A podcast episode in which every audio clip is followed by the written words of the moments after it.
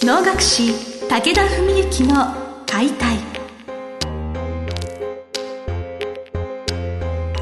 日本の伝統芸能能楽。それはユネスコ無形文化遺産にも登録された我が国を代表する舞台芸術。ポッドキャスト能楽師武田文幸の解体では関税流して方として数多くの対局を演じてきた能楽師武田文幸が600年以上の歴史を持つ能楽を優しく解説。能楽師として自らの経験とその思いを語ります。今週も始まりました花をつかむ心を広げる武田文幸の解体司会進行の小菅圭一です。文幸先生本日もよろしくお願いします。よろしくお願いします、えー、実はですね本日ちょっと先生にご紹介したい新聞の記事、はい。えー具体的にはその日経新聞の春秋というコラムなんですけれどこれすごくいいこと書いてありまして私ちょっと感動したんですね、はいはい。ちょっとこの場でご紹介で皆様にもお聞かせしたく読み上げさせていただきます。お願いします。よろしくお願いします、はい、お願いします。読み上げますね。映画は監督。テレビは脚本演劇は役者で良し悪しが決まると言われる。その理由を脚本演出家の成井豊氏が著書で解説している。映画は監督が絶対の権限を持ち役者は言いなりに動くしかない。テレビは資金も時間も限られ最初の脚本が出来不出来を左右する。しかし演劇では仮に監督や脚本がダメでも役者に力と花があれば観客全員を魅了してしまう。生の舞台にはそんな魔法があるそうだ。ことは演劇に限らない。音楽の演奏であれ踊りであれ辻説法であれ生身の人間が本気で表現したり訴えたりする姿には人の足を止めさせる力がある。いかがでしょうか？なるほど。いやこれは非常に共感されするところがあるというか、はい。ええお能っていうのはねじゃあこの中でどれかっていうと、まあ、意外とこれ全部だったりもする中で、まあ多分一番近いのはある意味演劇は役者で良し悪しが決まるって書いてあるところのそういう部分も一つありますね脳には。まあ、つまり本当に鼻のある役者が一声バッと歌ったり幕から一歩出てきたらですね一気にお客さんが「うわなんだこの世界」って思ったりね。例えば鼓の先生が「やおう」とか「はおう」って声かけただけで「え？みたいなそういうのはありますよねまず。まあ、あと脚本っていう面ではまあお能はね台本が決まっちゃってるんでまあ今現代に残っててよく上演されるのはこう脚本は多分、まあ、ある意味間違いないっていったところもあると思うし、えっとあとは監督ですか？映画は監督、監督っていうのはこれまたあのね前回前々回でお話ししてたその能楽師か役者かみたいな話ありましたけど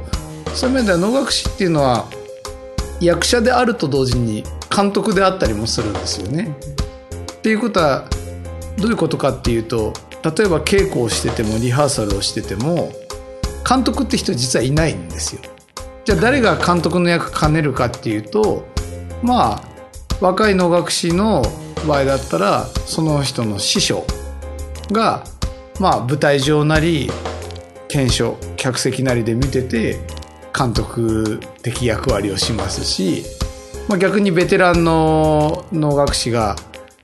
指定を務めたりしてる場合だったらその人自身が役者兼監督の役割を担ったり、まあ、時にはもちろんお囃子や自衛隊の方々そういうところからいろんな意見が飛び交ったりして、まあ、自分自身がそういう演出とかも含めて監督的な部分も兼ねる。だから今言った中で言うと3つ全部ある意味能楽っていうのはまあ兼ね備えてる部分はあるわけですけども。あ私が個人的に思いましたのは、はい。特に駆け出しとかそのまだお能とは何ぞや的なことが全くわからない状況でやっぱ先生の舞台とか拝見するんですね、はい。そうすると物語の進行とかもこの局面が何なのかってこともよくはわからないわけです、ええ。でそういう中で、まあ、誰がその全体を監督しているのかってことにも全く無意識である中で、はいはい。役者しか目に入ってないなと思うんです。でその、はいはい役者しか目に入ってない中でなんかあれだけ心動いたのは何だろうって考えると私はやっぱここでいうとこの演劇であって、はい。役者っていうところが、まあ、中では一番イメージ近いかなと。そうですね。まあ多分それはそうだと思いますね。うん、生の舞台にはそんな魔法があるそうだって書いてあるんですけれど、はい。やっぱりその生身の人間が本気で表現するとこの物語の細かいところまで分からなくてもなんかすごく感動しちゃうんでしょうね、うん。それがやっぱ能舞台のそういう力なのかな。るほど、まあ、そういう面では、まあ、僕も非常にありがたく思ってることなんですけども小菅さんがね最初にえ私の脳ではい。見てくださったのは春寧ですよね多分。そうおっしゃる通りはい。あの春寧っていう演目は実は僕が今まで要するに勤めてきた70番ぐらいの脳があるわけなんですがこれ当然全部師匠の稽古を受けて舞台に立つわけなんですよね今これまで。でそういう中であの春寧は初めて特段誰の稽古も経ないで自分で作って組み立ててやったんですよはい。だからそういう面では完全に自分が監督を兼ねてる役者兼監督を兼ねてるあれだったんです。でそういうとちょっとまあ同じ業界内の大先輩たちから聞かれたらなんだこいつ舐めてんのか稽古も受けないでって思われちゃうかもしれないんですけど、まあ、要するにね材料がないんですよ、まあ、10年に1回ぐらいしか出ない演目なんでだから知らないわけですね基本的に。まあそういう中でも僕は2度ほど立ち会う機会はあったりしてまあいろいろそういう書物も引っ張り出したり、まあ、もちろん父とも相談したりしながらですけどもでまあもちろん稽古会っていうまあみんなで一回やってみようっていう会ではもちろん父には見てもらいはしましたけども、細かい演出的なとことかはもう本当に自分で考えてでまあもちろんリハーサルの時に野村先生とかあと鼓が曽我正弘さんだったんでまあその先生ともいろいろ話したりしながらもちろん作ったんですけどもやっぱりそういう面では小菅さんがあの時感動してくれたっていうのは、うん。その監督っていうポジションも自分で兼ねてるところにも役者っていうスタート地点がやっぱりその役者のこだわりが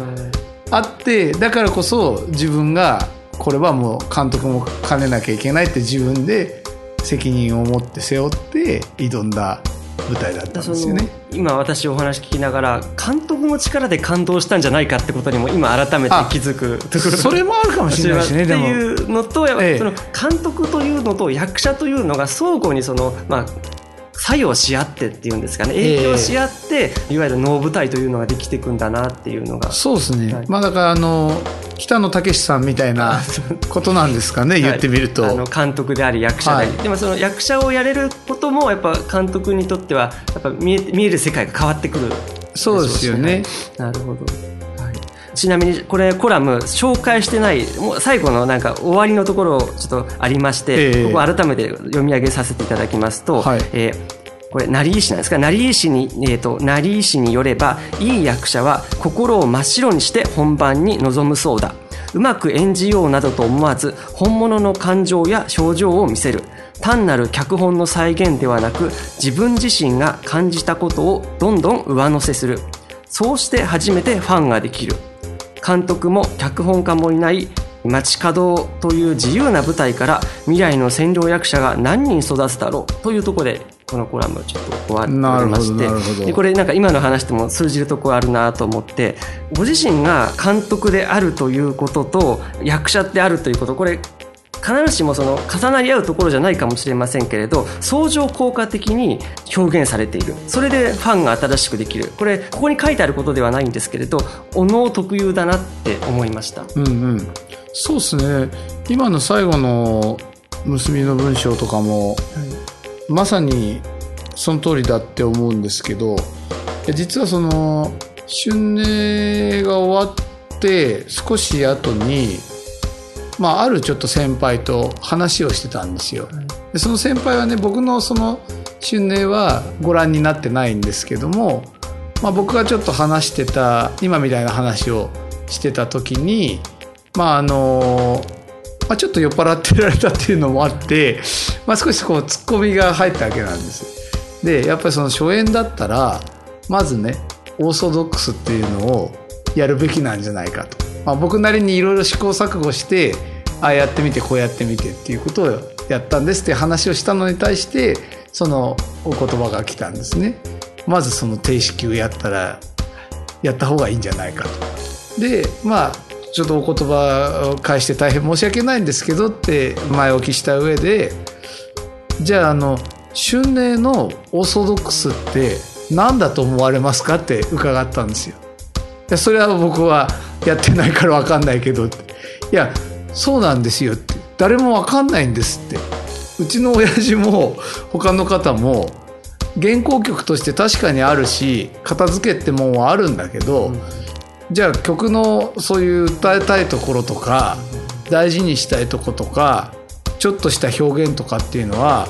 一体何をね定式というのかそれはいや皆さん分かんないんですだから例えばこれがね王道の3番目もので井筒とかね野々宮とかそういう曲をやるのにあるいは道場寺やるのに初演でね自分はこういうふうにやりてっつってあんまり創意を加えたらそういう工夫をやりすぎたらそれはすごいまずいと思うんですけれどもでも春寧ですからねってまあ何より現在ものでね。でやっぱそういうもんが逆にないと、まあ、ですから何度か前の話に出てた役者か能楽師かっていう話にも通じてくるんですけどそこにはやっぱり当然ながら僕が能楽師として大事にしてきてることを当然踏まえた上で許せると思う範囲のこと。だか何でも好き勝手に作り出してやったってわけじゃなくてあここはあの曲でやったこの型を取り入れたらいいんじゃないかとかそういうだから自分が今まで経験して実際おのにあることを取り入れてやったんですよね。そういうご説明したらあそれなら分かったってまあそれならいいと思うって言ってくださって、その先輩も。そんな話があったんですよね。だからまあそういう面では本当単なる脚本の再現ではなく、自分自身が感じたことをどんどん上乗せする、まあそれっていうのは本当よくそのテレビドラマとか映画に出る俳優さんも撮影の瞬間にアドリブでじゃないけど急にパッとやるっていうじゃないですか。もちろんおのの場合は本番の舞台上でそれっていうのはほとんどなくて稽古段階でこうやったらそう見えるからこうやろうっていうまあ決まり事として自分で設定してやるわけですけどもその違いはあるにせよまあ上乗せしていくっていうのはやっぱりあるでしょうね当然。ただ役者であるだけじゃなくて脚本家的な部分であったり監督的な顔というのがある中での上乗せというのがやっぱその自由という言葉でふさわしかわからないですけれど表現の深みというんですかね、はい、あの表現の幅というかお能という大きなその枠の中でその役者でしか出せない舞台というものが、うん、その役者の上乗せ個性になっていくんだなって思いました。ね。えー、という形で本日はですねちょっと演劇役者論というその能楽師ならではのその生身の人間の上乗せというところをちょっと先生からお話をお伺いいたしました。先生本日はどうもありがとうございました。ありがとうございました。本日の番組はいかがでしたか？番組では武田文幸への質問を受け付けております。ウェブ検索で武田文幸と入力し検索結果に出てくるオフィシャルウェブサイトにアクセス。その中のポッドキャストのバナーから質問フォームにご入力ください。ぜひ遊びに来てくださいね。